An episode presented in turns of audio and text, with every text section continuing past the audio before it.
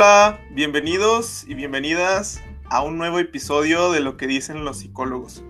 Yo soy Tomás Bautista y es un, un enorme gusto volverlos a saludar con un episodio nuevo, el número 11, este, lo cual seguimos estando muy agradecidos de tener una audiencia que nos ha permitido y nos ha motivado este, para continuar y para seguir en este número 11 agradezco mucho a todas las personas que han estado escuchando, que han estado pendientes, que han enviado mensajes para decir cuál ha sido su favorito.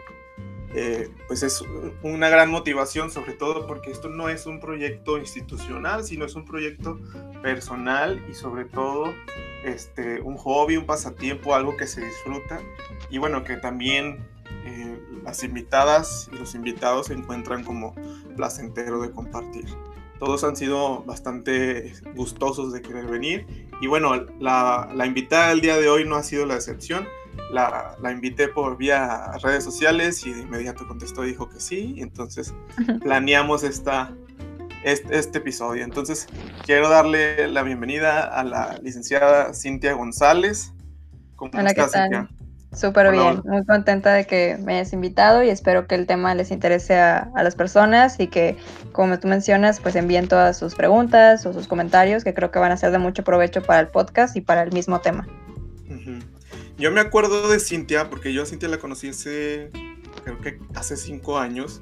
Sí, hace, hace cinco años, Cintia, ¿te, ¿te acuerdas? Y justamente, bueno, yo era practicante, yo la verdad no sé, no sé qué, yo la veía más pro a ella porque la veía ya bien posicionada en, en donde la vi trabajando. Este, y entonces estábamos trabajando como algo que llamamos psicología preventiva, ¿no?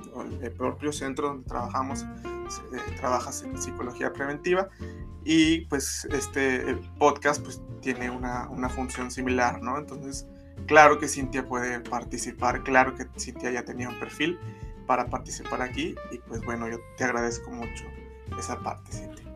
Em, para, para, ir conociendo un poco a Cintia, pues quisiera preguntarte, eh, pues cómo, cómo ha sido tu experiencia en este mundo de la psicología, porque fíjense que Cintia tiene como una visión distinta a otras invitadas e invitados que, que han estado aquí. Entonces quiero que nos compartas un poquito eso, Cintia, de tu formación, tu experiencia, qué te gusta trabajar, eh, que, de pronto creo que también tomas áreas de la psicología que mm, a lo mejor en un principio no pensamos, como esto de las personas con discapacidad, ¿no? O cómo se trabaja diferente con ellas, o se trabaja igual, o hay que tener una especialidad diferente. Entonces yo he sabido que trabajas en eso, pero ya, te dejo hablar antes de seguir spoileando sobre tu trabajo. Bueno, como, como Tomás comenta, eh, yo soy licenciada en psicología, egresé ya hace tres años, pero eh, empecé a trabajar desde que inicié prácticamente la, la, carrera. Empecé en tercer semestre, así en prevención y grupos de adolescentes y de niños. Eh, estuve trabajando un tiempo también en, pues, con pacientes individuales eh, adolescentes y adultos en especial. Y pues actualmente estoy atendiendo adultos, estoy cursando la maestría en, psicoterapia de adultos, pero pues también he trabajado en muchas otras áreas. He estado en hospitales, eh, trabajando como, como psicóloga infantil. he trabajado con, con, pacientes con discapacidad en una escuela para niños en educación especial y actualmente pues estoy trabajando de monitora. Y sí, totalmente la experiencia que he tenido con ellos ha sido muy, muy diferente. Es comprometerte en trabajar tanto psicológicamente como corporalmente porque tienes que hacer ciertos movimientos, tienes que hacer ciertas cosas como que pues uno tiene que ponerse en ese lugar y hacerlas.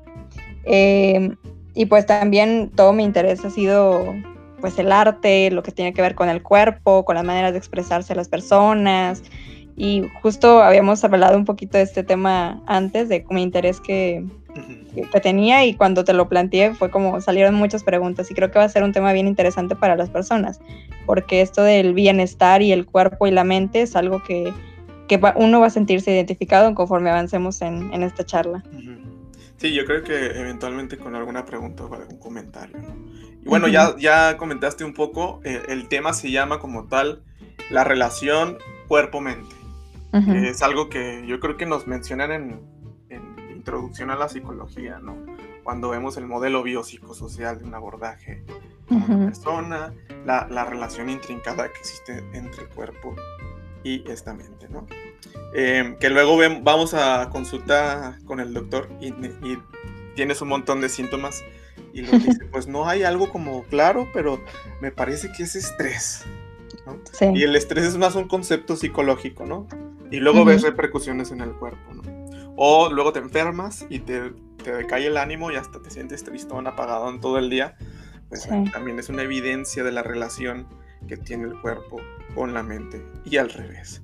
Entonces, bueno, ahorita yo estoy hablando del lado de la enfermedad, pero ahorita Cintia a lo mejor nos va a sacar un montón de cosas que yo no alcanzo a pensarme todavía. Em, pero bueno, Cintia, yo quisiera empezar con una pregunta que tiene que ver con la actualidad. ¿Cuál es la importancia de que en estos tiempos de confinamiento, en estos tiempos de crisis biológica mundial, tengamos presente el autocuidado de estas dos esferas de la salud?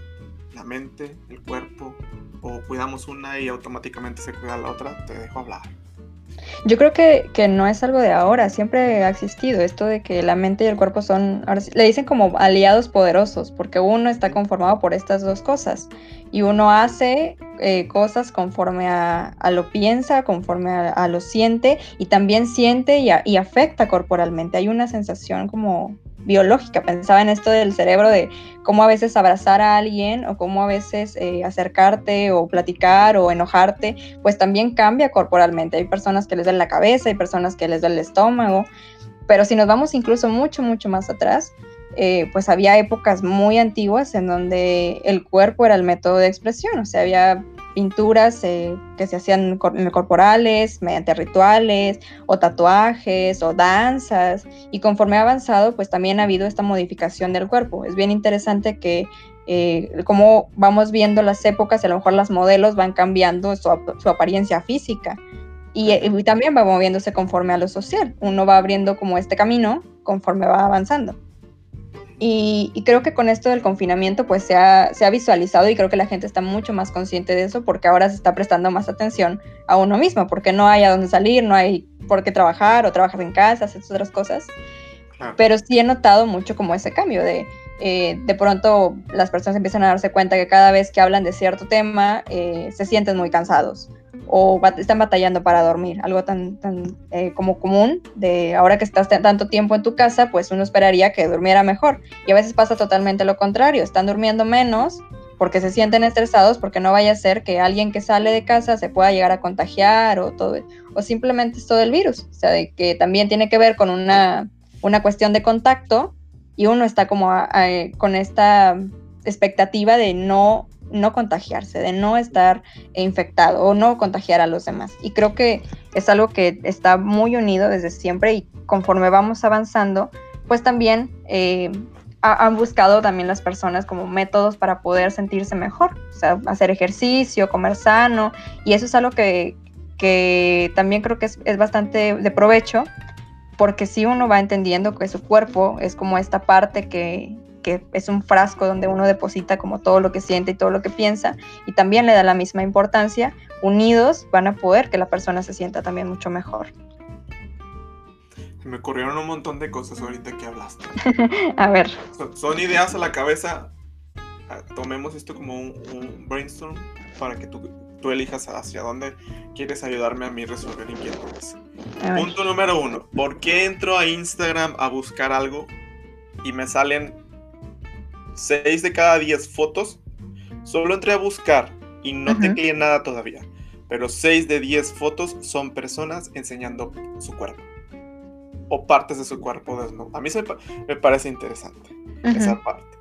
Otra cosa que se me ocurrió ahorita, que hace rato vi en Facebook, algo que decían de, si estás enamorado, tienes no sé qué menos posibilidades de enfermarte por COVID. Ah, ok. yo digo, bueno, no sé qué tanta. Este, ¿Cuál es la fuente?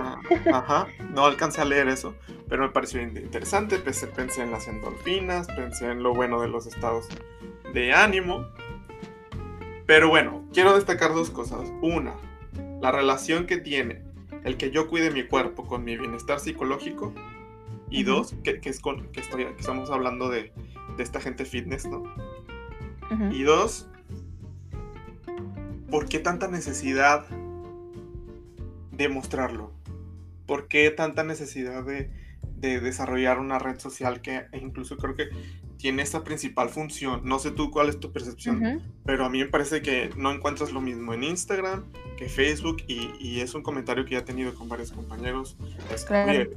Instagram te encuentras ahí gente encuerada, nomás súbele para arriba y es como esta necesidad de validación del cuerpo o obtener esa validación que es una necesidad humana este, y la obtengo a través de trabajar con mi cuerpo y enseñarlo, etc. Te dejo hablar para que fluya la Pero, por ejemplo, eso que pensaba de Instagram, creo que no nada más es el cuerpo, también son las cosas, la casa, que el desayuno se vea bonito. Creo que eh, es por el tipo de red social que es. O sea, Instagram es una, una red social para visualizarte, para que toda la gente vea y le dé like la foto.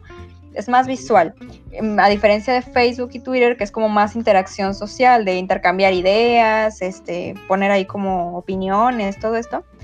Pero, por ejemplo, pensaba en esto de, de cómo incluso en Instagram he visto varias como influencers o personas que comparten datos y muchas de ellas registran esto que les da mucha ansiedad, lo que puedan llegar a opinar las otras personas sobre ellas mismas, sobre su cuerpo y sobre su decisión. Pero también como he visto eso, he visto otras cuentas que han potencializado esto de sentirse bien con uno mismo, tanto física como psicológicamente. Y poner en prioridad esto de si es una plataforma que me ayuda a tener un trabajo, a tener como un ingreso, a compartir mis ideas, pero también está este otro lado, en donde tengo que cuidarme y tengo que cuidar mi salud mental para que esos comentarios negativos no afecten. Y, creo que es, es algo que siempre ha existido. Yo pensaba una generación atrás en donde esto de uno tiene que verse bien físicamente, aunque estés muy triste, o sea, que estés muy enojado, o tiene que ponerse como una persona que sea imponente, por ejemplo, con los trabajos, que llegaba alguien y decían de que, bueno, tiene que verse delgado, tiene que estar como trajeado, no tatuajes, porque la apariencia es importante. Y conforme ha avanzado el tiempo, pues ahora ya no se toma tanto en cuenta eso, sino el conocimiento y la experiencia que tiene esa persona. Hay algunos trabajos que actualmente todavía como continúa eso, pero ya va dependiendo como los ideales de, la empresa o de la institución. Y, esto de, de la manera en la que los demás se proyectan, creo que el cuerpo es la mejor vía de expresión porque es lo que tenemos más cerca. No estamos conformados por piel, por piel que siente, por piel que en algún momento si es algo que es placentero, que es algo que disgusta, es la, primera vía por la que te vas a dar cuenta. Incluso algunas personas decían de que es que a veces hablo con alguien y todo está súper bien, pero al momento de abrazarlo me siento incómodo. Y es bien interesante porque entonces pareciera que el contacto físico es lo primero que, da esa, pauta a cómo uno va a, reaccionar a la otra persona o cómo uno desde que le da la mano, desde que saluda, se siente incómodo. Y, también pues ha pasado con esto de las fotografías, eh, exponerse también la forma en la que la persona se siente con su cuerpo. Hay personas que se sienten muy cómodas con su cuerpo y les gusta y es parte de ellos y lo hacen y es algo totalmente respetable. Pero también hay personas que lo hacen porque se sienten incómodas con el mismo y necesitan esa validación. Y que creo que son dos puntos bien diferentes porque entonces podemos entrar a una red social y podemos ver que hay estas fotos y pensamos es que entonces no se aman a sí mismos porque están ahí mostrando su cuerpo. Y realmente no va por ahí porque puede que sea todo lo contrario. Está orgulloso de su cuerpo porque le ha costado trabajo le ha costado gimnasio, alimentación, lo que tú quieras, y es algo que disfruta. Y también es un método de expresión, si no, no hubiera como estos bailarines o estas obras de teatro, todo eso, que también es el medio por el que se comunican. Y está esta otra parte que es la como la repercusión psicológica de uno está sano físicamente y también se siente bien eh, pues psicológicamente y que es algo que va bien bien interesante porque entonces hay veces que uno se ve bien, pero no está bien. Hay uno que se siente extraño y que es algo que se va expresando también por el cuerpo. Tú decías esto de, bueno, si estás enamorado a lo mejor y no te enfermas de COVID, que es algo que realmente no sabemos. Pero es, es, sí ha pasado que en otros estudios estar enamorado te ayuda a muchas otras cosas. Tu, tu, piel se ve diferente, tu cabello crece de manera diferente, incluso estar con la persona que quieres, el aroma hace que te sientas más tranquilo. Es un enlace bien interesante. Y también pasa con los bebés. O sea, por ejemplo, los bebés desde pequeños nacen y el primer contacto de su mamá Y estar con su mamá hace que sea una tranquilidad, que lo relaje y también la manera en la que la mamá se acerca. Hay mamás que les cuesta mucho trabajo estar con el bebé y el bebé lo resiente y llora más y se enoja más. Y, y cómo es esta, estas primeras relaciones afectan después las demás. Es bien interesante que después llegan parejas que, que, están teniendo problemas porque su comunicación no es adecuada o porque no saben cómo expresarse con el otro o no, no saben cómo acercarse o alguien se puede sentir incómodo, intimidado. Y que así como esto, también pasa con enfermedades. Hay personas que no se enojan nunca en la vida, pero todo el tiempo están enfermas de colitis y gastritis. Y es algo que se va directo al estómago. Y entonces toma medicamento y el doctor le dice de tienes que tomarlo, se le pasa, vuelve a enojarse, vuelve a pasar lo mismo. Entonces ya no tiene que ver como con algo algo físico, de un malestar y medicamento y ya, sino con algo mucho más profundo de por qué se enojará tanto o por qué guardará todo ese, ese molestia o ese enojo en, en su cuerpo, por qué tiene que guardárselo, que es este depósito que decíamos al inicio. Ok, que lo que no dice la boca lo, lo, dice el cuerpo a su manera y con sus capacidades. Claro. De manera de comunicar también, ¿no? Ok, la, latiémonos un poquito con esto, ahorita que, que, lo decías, con esta persona que, que no está de acuerdo con su cuerpo y entonces a lo mejor su cuerpo se enferma o está pasadito de peso o este, no sé, tiene continuas insatisfacciones con su cuerpo y entonces hay una autoestima como pues bajita o, difícil de, de, sentirse tranquila, etc.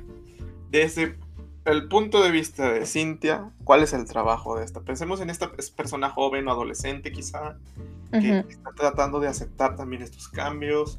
Eh, ¿Cuál es el trabajo que tenemos que hacer con esto que, nos, que, no, que a veces es insatisfactorio para, para las personas que están como eh, con esta relación con su cuerpo que no les satisface del todo? Pues primero hay que saber como de dónde viene, ¿no? Como rascarle un poquito a esto de por qué quiere ser más delgado, por qué este, le cuesta tanto trabajo hacer dietas, como voy preguntando un poco en poco. Y así como ahora sí que siempre nos, nos critican a los psicólogos porque decimos siempre de que depende, depende del caso, depende de la persona, es lo que hay que hacer. Pero realmente es así, uno no puede como agarrar cierto número de personas y decir todos van a hacer ejercicio porque no todos lo van a tomar del mismo modo. Y justo con, con, por ejemplo, con este tipo de personas, pues investigar un poco y rascarle de qué estará pasando que, que, que, le cuesta mucho trabajo. A lo mejor desea mucho ser delgado, pero eh, pues físicamente a lo mejor su familia es así y él no, y él no quiere dejar de parecerse a su familia. O está otro lado, de hay personas que son muy delgadas y desean ser más gorditas, pero les pasa exactamente lo mismo. Y pues también eh, la relación que tienen con la comida. Hay personas que cuando están más tristes o cuando están muy estresadas comen más. Y eso es lo que ha pasado también con lo de la pandemia. He visto que mucha gente dice, ahora nada más me la paso comiendo. La ansiedad provoca eso, eso es un síntoma de ansiedad. Y como, ir buscando es esto de satisfacer o llenar todos los espacios, incluso hasta ahora sí de tiempo, de buscar algo que hacer y no sabes qué hacer y comes, como ver cómo está relacionada la comida y, su cuerpo. Y él está al otro lado también, de eh, hacer ejercicio, eh, todo esto, cómo la persona se ha adaptado a eso. ¿Qué, estará, qué estará pasando en él para que necesite eh, pues buscar una vía en la que pueda, pueda sentirse cómodo con su cuerpo? Creo que no tiene tanto que ver como es que es, es, muy gordito o es muy delgado y tiene que hacer esto como recetario, sino buscar o, profundizar qué, qué cosas eh, hacen que, que, lo motiven a ser así, o qué cosas le llaman la atención de eso, o qué cosas quiere evitar también de eso, para poder realizar y cumplir sus metas, sea cual sea. También hay como tener estos limitantes y que es bien importante ahora que lo mencionas con esto de los trastornos alimenticios. O sea, porque hay personas que dicen, es que siempre me he sentido gorda y tú la ves y es una persona súper delgada. Y cuando uno va viendo como este tipo de, de indicadores, te das cuenta que realmente hay una falta de afecto, la, es decir, la familia es muy distante o van separados, o quizá eh, también ella físicamente o él físicamente sienten que necesitan parecerse a alguien o no sé, hay como muchas cosas que van involucradas en torno a eso. Y también pasa todo lo contrario con las personas que tienen alguna obesidad, que también les cuesta trabajo como dejar su comida y no están viendo por su salud. Al contrario, están viendo como por el satisfacer esa necesidad de comer lo que ellos gusten y pues a veces está, hay algo ahí médico comprometido y que es importante también para que la persona esté viva y que esté sana también. Claro. Eh, creo que estos temas se relacionan uno con autoestima, dos con tener una relación realista con el cuerpo, porque los trastornos de alimenticios pues se caracterizan por eso, por tener una percepción distorsionada de cómo tu cuerpo realmente luce, ¿no? Y bueno, se relaciona también con, bueno, qué tan consciente eres de lo que comes, de estas cuestiones nutricionales, que ese es el primer objetivo de la comida, la nutrición y el placer también. Ya cuando trabajamos con el placer de manera dificultosa se nos, o batallamos con él, es cuando seguramente tenemos también problemas. Hacer mucho placer o toda la contención de no tenerlo. Ok. antes de, empezar el podcast, eh, Cintia y yo hablábamos de aquí se pueden sacar un montón de cosas, ¿no? Y creo que una de las principales cosas es, el cuerpo es una manera también de comunicar, es un método de expresión. Y decías, desde la historia del inicio del hombre, ¿sí? pues se ha utilizado el cuerpo para, para expresar cosas. Desde el punto de vista consciente, es decir, me pongo esto porque significa tal cosa, ¿no? Sí, me identifico. Bueno, eso lo hacía el hombre prehistórico, ¿no? No sé si exactamente, sí, es prehistórico. Y lo siguen, lo, se, sigue haciendo ahora. ¿Por qué? Porque eso no ha cambiado si tenemos maneras más eh, sofisticadas de, comunicar. Y voy a dar un ejemplo y, quiero ser muy claro, no es una crítica, es un, porque esto sigue estando, porque conservamos esta parte no, no, inadaptada, cuando digo prehistórico no es inadaptado, sino que es, es, es antiguo ya, que tiene toda la, la historia del hombre, ¿no? Esto de usar el cuerpo para tatuajes, para modificaciones, para marcar eventos que a lo mejor nos gustaron de la vida, o recuerdos. o quitarlos también. También. Ahora, ahorita que, que, lo dices, me acuerdo de los, de los novios de Belinda y que andan diciendo que, que en cada novio va dejando un Horrocrux como Voldemort de Harry Potter. bueno, se vuelve un tema. Entonces yo te quiero dejar hablar como para responder esta pregunta, ¿no? ¿Por qué lo seguimos haciendo? ¿Por qué tenemos esa necesidad o esa manera de comunicar? Fíjate que en eso yo creo que se va a expandir bastante porque pensamos en cambios físicos como esto de cortes de cabello, pintarlos, tatuarlos, todo esto. Está la otra parte de expresión corporal, que es pues movimiento, es eh, cantar, actuar, todo esto.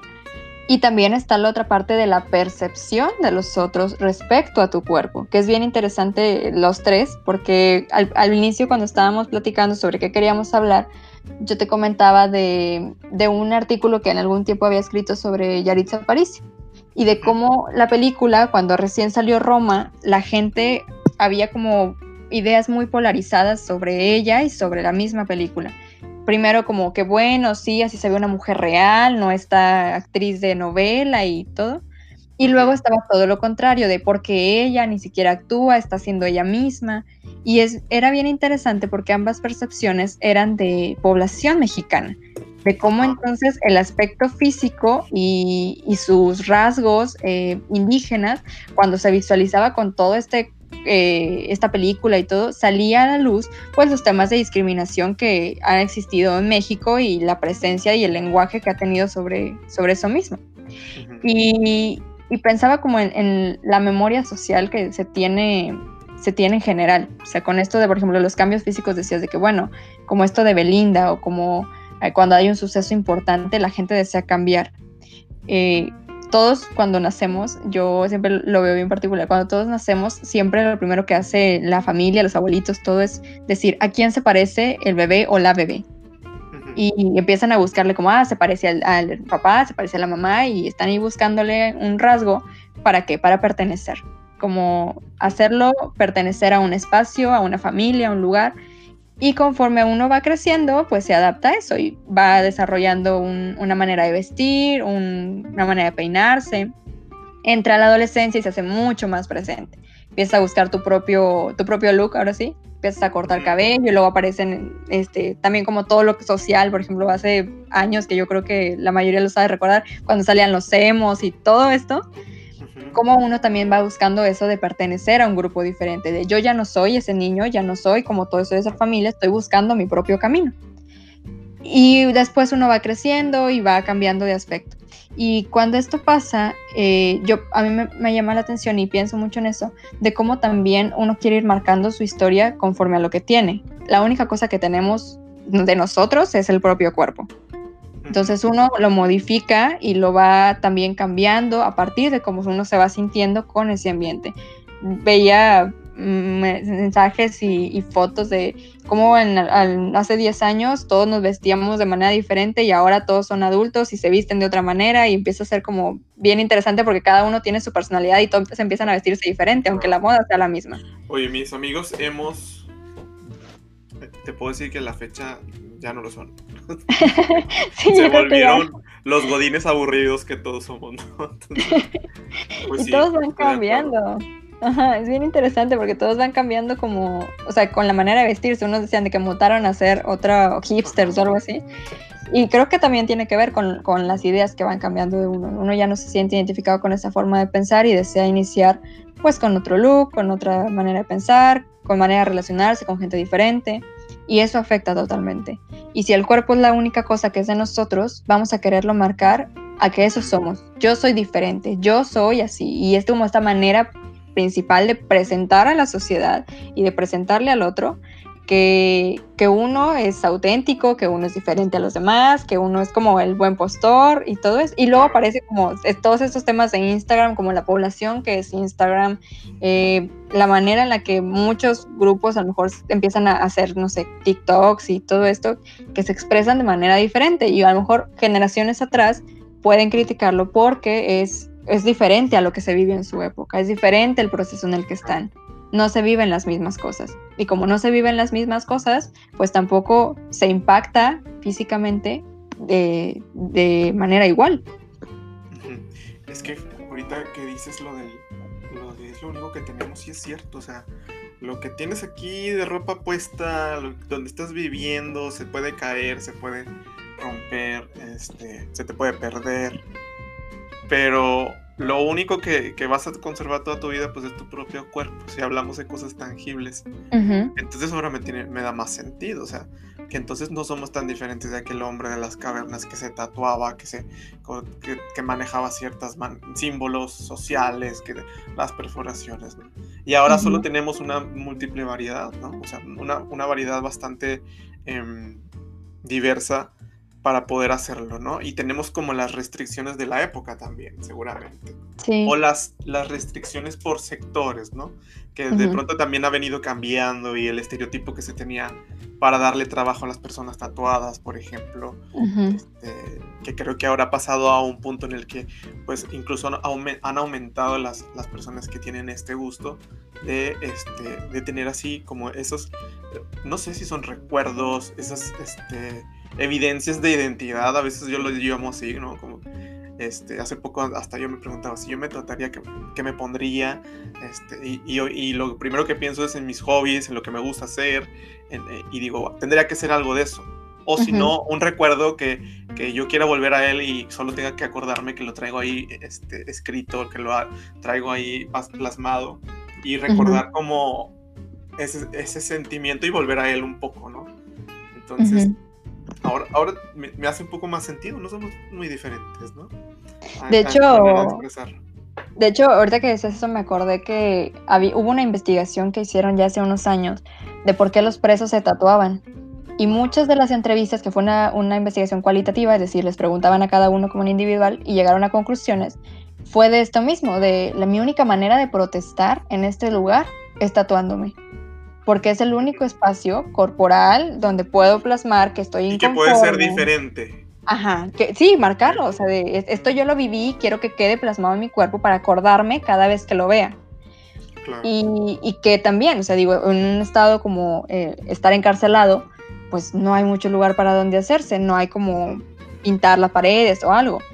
Pero también pasa con las personas y que creo que es un malestar también social de metiéndonos un poco como a temas políticos y eso, de muchas veces no hay esta manera como de, protestar para que te escuchen. Y es cuando se compromete el cuerpo, cuando uno va y hace presencia y hace marchas o se pintan en el cuerpo y mírame, aquí estoy, porque eso llama la atención. En eso no pueden, no pueden como corromper. Y cuando se corrompe es porque ya hay una violencia. ¿Y qué es lo que ha pasado esto con las marchas? Oye, ¿sabes qué pasa también? Que de pronto asocia uno, bueno yo, yo de pronto asociaba, y creo que hay personas de otras generaciones que decían, eh, ay, huerco chiflado con tus perforaciones, con tus tatuajes, ¿no? Y yo decía, pues los adultos no son tan diferentes a los adolescentes con su deseo de pertenecer, o con su deseo de tener identidad. Me parece que a lo mejor en ese momento de la vida uno tiene como esta necesidad de expresarlo mucho con el cuerpo y el peinado y lo emo y las perforaciones y mamá, no te voy a decir, no, te, no te digo lo que hice hasta que, hasta que ya ni modo, ya me viste el tatuaje en la espalda, etc. este, pero no somos tan diferentes a ellos. Yo creo que sí, ok, esta es una crisis del desarrollo, tomar identidad durante la adolescencia, pero que la vamos buscando como quiera. Es, algo que está en constante cambio.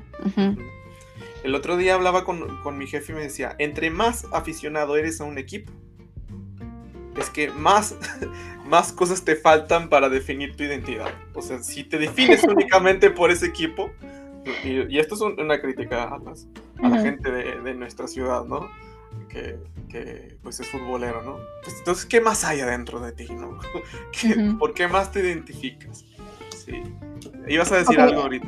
Sí, o sea, que incluso, por ejemplo, eso de seguir a un grupo o quererse parecer a un artista, muchas veces habla también como esto de no sé qué está pasando conmigo, no sé qué soy, no sé qué hay dentro de mí, que esto parece como que lo disfruta alguien más, eh, se ve como que es bueno y va y se, se mete en eso y a lo mejor puede irle bomba y puede estar pasándolo súper bien y encontró ahí una, un espacio para encontrarse. O puede pasar totalmente lo contrario, de sentirse incómodo, sentirse forzado a querer ser como eso que deja de ser el mismo. Y, que incluso, o sea, veo, hay muchos adolescentes que, me, gusta y me agrada escuchar eso, que están buscando ese mismo derecho, no derecho, pero sí como es, esa libertad que siempre han tenido exigirla hacia los adultos y cuestionar, que creo que eso es bastante importante, porque si no se queda como en, lo mismo, en el ciclo de siempre ha sido así, siempre tiene que ser así, y no se cuestiona el sistema en general. Y después una cosa que es individual pasa a ser un impacto social, porque si todos los adultos transmiten esta idea, se va a pasar a la siguiente generación. Y de hecho hasta como la sensación general de personas de la edad, no sé, 25, 30, empiezan a pensar de cuando yo tenga hijos quiero que sea diferente. y, y, eso también es, es, bien interesante porque se va moviendo y los permisos van cambiando, la idea de, de, de exigir sobre derechos, sobre ciertas cosas, de reclamar tu espacio, tu libertad, también va cambiando. Y es bien importante porque generaciones atrás la percepción era totalmente diferente. Y por algo hemos llegado como adultos ahora a pensar de esta manera. Me estoy riendo, Cintia, porque conecto un montón de cosas. De entrada, yo quiero decirles, no nos hemos perdido de la importancia de la relación mente en cuerpo. Pero ahorita con lo, que, con lo que ha dicho Cintia, a mí se me ocurrió algo. No sé qué tan original soy al decirlo, seguramente alguien ya ha escrito eso. Pero entonces, Cintia, me estás diciendo que los adolescentes son el mecanismo natural de evolución de la mente humana.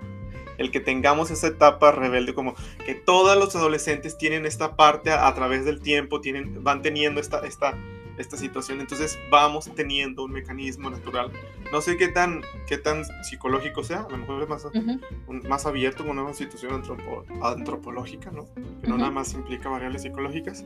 Pero entonces nos, esta va habiendo generaciones que nos van cuestionando y van cuestionando y van moviendo o van haciendo que los de, que ya están plantados en su inteligencia cristalizada y sus memorias plantadas y las estructuras fijas, que las vayan haciendo evolucionar, ¿no? y, ahorita me lo, me lo imagino porque eh, en el podcast pasado hablábamos de una frase que dice un personaje de la serie Anne Whitney, que decía, toda idea toda idea ya planta, planteada alguna vez fue una idea moderna hasta que dejó de serlo. Claro.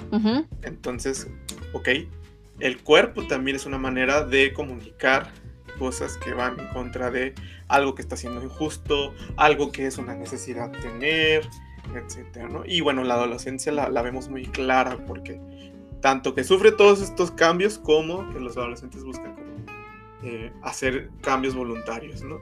Y ahora yo les digo, también los adultos buscamos estas cosas como la pertenencia, la validación, em, hay gente que es como, no, se lo alcanza a explicar, pero es como una cuestión de como hacer, un álbum en su cuerpo, ¿no? Como este, este tatuaje es por esto, este tatuaje es por aquello. Entonces no somos muy diferentes a esas almas que necesitan esa validación en esa etapa de la vida. Y que funciona mientras la persona encuentra un espacio en donde expresarse porque a lo que decíamos al principio de cómo las maneras de expresión estaba la otra percepción de cómo los demás te visualizan. Y yo hace tiempo le comentaba a un amigo, dije, cuando ves una pintura, tú la ves y ¿qué sientes? Y me decía, no, pues yo pienso que esto y esto y esto. Y yo le digo, ah, no, es que yo lo pienso y pienso esto y esto y esto. Entonces no tiene que ver con la pintura, porque la percepción del artista va a ser totalmente diferente a la tuya y la mía, porque cada quien le mueve cosas diferentes con su historia, con su vida, con lo demás. Y lo mismo pasa con el cuerpo. Cuando uno va en la calle y ve a alguien más, sus propias cosas son las que se proyectan en el otro. Es decir, yo veo aquello que hay en mí. O sea, si yo veo, no sé, como esta manera de, eh, no sé, hay personas que ven a alguien y dicen, es que no sé por qué se hizo ese cambio, no le queda bien, eh, empieza como esta crítica. Quizá puede que a la persona también le mueva porque el cambio en esa persona es muy difícil que lo haga. Siempre tenido el mismo corte, siempre tenido, como algo muy simple, digo, pensando como físicamente.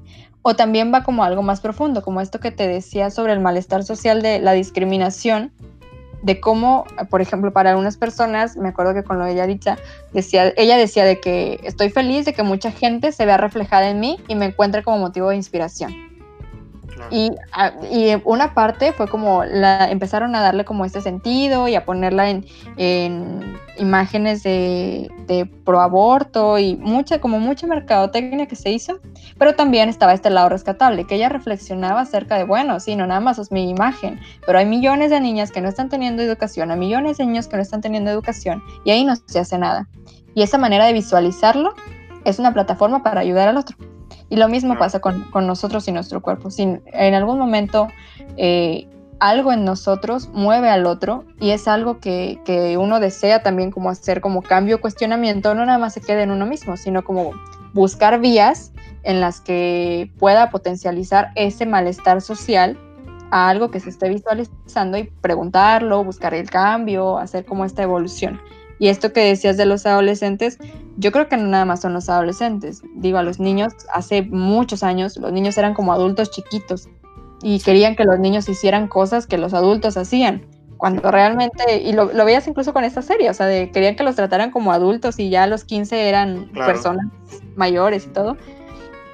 Pero pero conforme avanzaba el tiempo también se ha dado como esta visión del niño es un ser independiente, no viene a satisfacer como a los deseos de los papás todo el tiempo, hay que darle su individualidad, conforme hace adolescente pues también respetarlo, darle como este, este margen seguro en donde él puede transitar y todo, y que conforme va avanzando en las generaciones uno va aprendiendo cosas nuevas, nadie sabe... Eh, realmente qué está, qué está bien o qué está mal sobre vivir la vida pero eh, sí es importante que se busque esa, esa manera de cambiar las cosas, de no quedarse estático, de si hay una propuesta, escucharla, de darle la validación al ser humano en general, cómo se identifique en cuanto a género o, o incluso en su manera de pensar. Eh, creo que es bastante importante porque eh, si todos cohabitamos y si todos estamos aquí, pues también hay que darle apertura a esa persona, porque alguien no tendría el mismo derecho a opinar sobre, sobre cierto tema si también es un ser humano, si también es igual de importante que nosotros. Y que creo que esto con el cuerpo es, eh, es una cosa que, que, digo, no es actual, pero eh, sí hace que las personas se sientan identificadas. Y lo decíamos al inicio de, hay cosas que uno va haciendo y que le hacen sentido de todo lo que hemos platicado a lo mejor. Y que es la manera más visual de poder darnos cuenta que algo está ocurriendo. Incluso cuando nos sentimos mal. hay veces de que uno corre y se ve más pálido y dice, creo que me estoy enfermando. Y con lo mismo pasa con, con las cuestiones psicológicas. Hay veces que uno se siente muy triste y quizá no llora, pero se ve cansado de la cara, se ve en los movimientos más lentos, se ve que no se quiere parar de la cama. Y ahí da luz a que algo, no algo está ocurriendo, algo no está bien. Claro. Y también luego es señal de tengo que cambiar algo. Como esta gente que ya me salió otra cana y ya me salió otra arruga, o sea, ya no soy la niña o el niño que era antes, ¿no? también me está comunicando, ya está siendo más grande, ¿no? Es todo un duelo eso. Ajá. sí, y que vamos como viviendo, algunas personas lo sufren, otras lo disfrutan. Yo creo que siempre hay como un, tanto de los dos, porque nadie, nadie le gusta como ir perdiendo capacidad, que es algo característico de, del decaimiento de la vida, ¿no? en las últimas etapas de nuestras vidas. Entonces también es una manera de entender en mi momento histórico de la vida, ¿no? Este, y de pronto también hay maneras de negarlos, ¿no? la, tecnología y la medicina nos los da, esos, esos cambios. Que tampoco hay algo malo, tampoco hay algo malo con, con, embellecer los cuerpos, sino que también eh, nos van comunicando por su sola naturaleza, ¿no? Aunque la mente esté ubicada en otras cosas, el cuerpo te va avisando, estoy creciendo, estoy haciéndome grande, estoy haciéndome y que hay un límite totalmente, porque digo, algo se vuelve patológico, como nosotros decimos, cuando causa un malestar a uno mismo o a los otros. Claro. En algunas cosas. Por ejemplo, en esto de lo de la salud, que decíamos de hacer dietas excesivas, quizá para uno está súper bien porque está siendo delgado, pero los demás están preocupando porque no estás comiendo y no está afectando tu salud de otro lado. Ahí es cuando hay como esta línea muy delgada. Uno puede embellecer su cuerpo porque es el lugar en donde habita, pero también si uno transforma totalmente ciertas cosas y no se siente cómodo aún con quienes, algo nos está dando ahí como un foquito de luz donde dice que algo no está marchando bien. Claro. Entonces yo quiero ser sintético con lo, con lo que hemos estado diciendo para destacar la importancia de el autocuidado, ¿no? y, y, si va un poco, esto sí va un poquito como crítica a las personas que dicen, de algo me voy a morir. Y yo, bueno, pero pues, ¿cómo te quieres morir? Esa es mi pregunta. Esa es una crítica que ¿Cómo, si, si estuviera tu decisión, ¿cómo te gustaría? ¿no? La gran mayoría creo que tenemos una respuesta, pues tranquilo, como no, como no, no, no de manera fea, ¿no? Entonces, o, o, cómo, cuál es la calidad de vida que quieres tener el resto de tu vida, independientemente del momento histórico de tu existencia en el que estés ahora, ¿no? Y entonces, ¿por qué es importante esto de, de las conductas de autocuidado? Yo voy a decir algunas cosas que creo que hemos tocado y tú me complementas, me dices. ¿Por qué? El cuerpo es un método de comunicación, es un reloj que te va diciendo eh, las etapas de tu vida, es una manera de formar parte de un grupo y sentirte parte de él, es una manera de protestar, es una manera de, sí, formar parte de un grupo, pero es también de identificarte diferente, como alguien distinto a todos. Y pues es el vehículo, el único que tienes para esta vida, ¿no? Quién sabe, para otras, si es que las hay, pero es el único vehículo que tienes. Imagínate que en tu vida nada más vas a comprar un carro y no puedes comprar otro. Sí. ¿Cómo, cuidarías ese carro, no? ¿Qué pasa si lo chocan? ¿Qué pasa si, si, si, si, las llantas atrás no le funcionan? ¿Realmente te despreocupa no cuidar, te despreocupa, perdón, eh, sus cuidados? Entonces creo que tiene estas múltiples funciones e importancias y que siempre estamos comunicando a través de él, aunque no lo queramos. Exacto. Sí, además que, eh, como tú dices, es el espacio donde habitamos y si a uno nos gusta vivir en una casa, en la casa no va a estar con esas paredes de blog o blancas totalmente, le vas poniendo sus cuadros o lo que sea, aunque sea un espacio en blanco pero uno va dándole como esa forma porque es donde uno está. Y si nuestro cuerpo es el lugar en donde nosotros estamos, pues ¿por qué no también darle esa misma pues calidad de vida? Claro. Y no, me encantó, me encantó esa, esa analogía del cuerpo y una casa, ¿no? Bastante buena. a ver, y, y, creo que ahorita me surge una inquietud para mí, ¿qué tengo que hacer en mi casa? Okay. ¿A qué le tengo que mover? Le, pongo más plantitas, este, pinto otro color. ¿Qué, ¿Qué, necesito hacer para yo sentirme a gusto aquí? O si ya lo estoy haciendo, voltear a ver a, esas bondades que, que, estoy teniendo ahora, ¿no? Para pues conservarlas, para demostrar ese amor propio por, por uno mismo que luego tiene muchos nombres, autoestima, este, eh, ¿cómo decirlo? Validación, etc. y que el autocuidado tiene muchos tintes. Digo, hay veces que dicen autocuidado es ponerte mascarillas, es eh, hacer ejercicio. Y el autocuidado es todo. Incluso a veces detenerse. Detenerse y decir, he, estado haciendo muchas cosas y creo que merezco descansar. Eso también es autocuidado. Claro. O sea, no todo, no todo lo, no todo el cuidado tiene que ver con actividades propiamente productivas, sino con estas reparadoras este, y de descanso, ¿no? De renovación. Exacto. Entonces, Cintia, yo creo que hablamos como un 10% o menos de lo que se puede hablar de estos temas. O sea, se pueden desplegar muchísimas cosas. Entonces, pues yo quisiera que en algún momento volvieras a venir Sí, claro. Si tú, tienes una inquietud de venir, tú me avisas, nos hablamos, o si no, yo te busco y te digo, Cintia, vamos a grabar otro, podcast. Me parece perfecto. Bueno, para ir terminando, yo quisiera que nos dejaras un poquito de, tu información. Estás trabajando, estás, estás dando este, servicios psicológicos, ¿qué nos puedes platicar? Y este, pues el contacto, por si alguien gusta acceder a ello, pues aquí está. Aquí se los dejamos también en la descripción de Spotify. Perfecto. Pues sí, eh, yo actualmente estoy atendiendo, atendiendo pacientes. Ahorita por lo de la contingencia estamos en línea, algunos presencial. Eh, y pues el, contacto, eh, hay un Instagram que tengo que es psi.cintia con TH y latina, González abreviado, GZZ. Igual ahí se los comparto para que lo puedan buscar. Y el número de teléfono que es 811-9897-597. Okay, ahí para ¿Tú estás en Monterrey o dónde estás? Eh, estoy en el área de Guadalupe, Monterrey, muy cerca de, del TEC. Este, ahí pueden, digo, cuando ya envían ahí un mensajito, puedo enviarles la dirección y todo. En esta cuenta de Instagram subo algunos artículos, eh, igual y ahí también podrían encontrar información.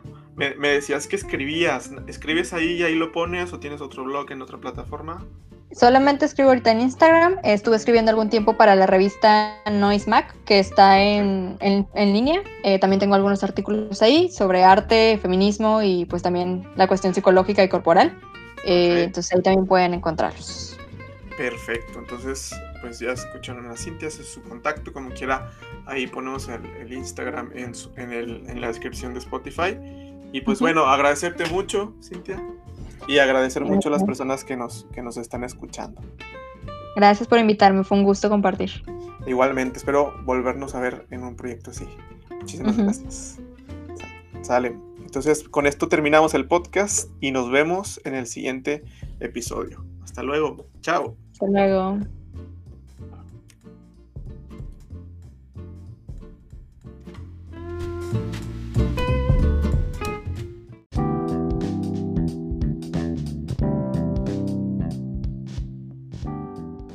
Hola, soy Tomás Bautista y espero que hayas disfrutado de este podcast. Si te interesa conocer un poco más de los contenidos de lo que dicen los psicólogos, o te interesa algún tipo de consulta, o simplemente tienes alguna inquietud de algo que revisamos en el podcast, puedes escribirme a tomasalfonso.tvs.gmail.com. Ahí estaré pendiente para resolver cualquier pregunta o duda. Hasta luego.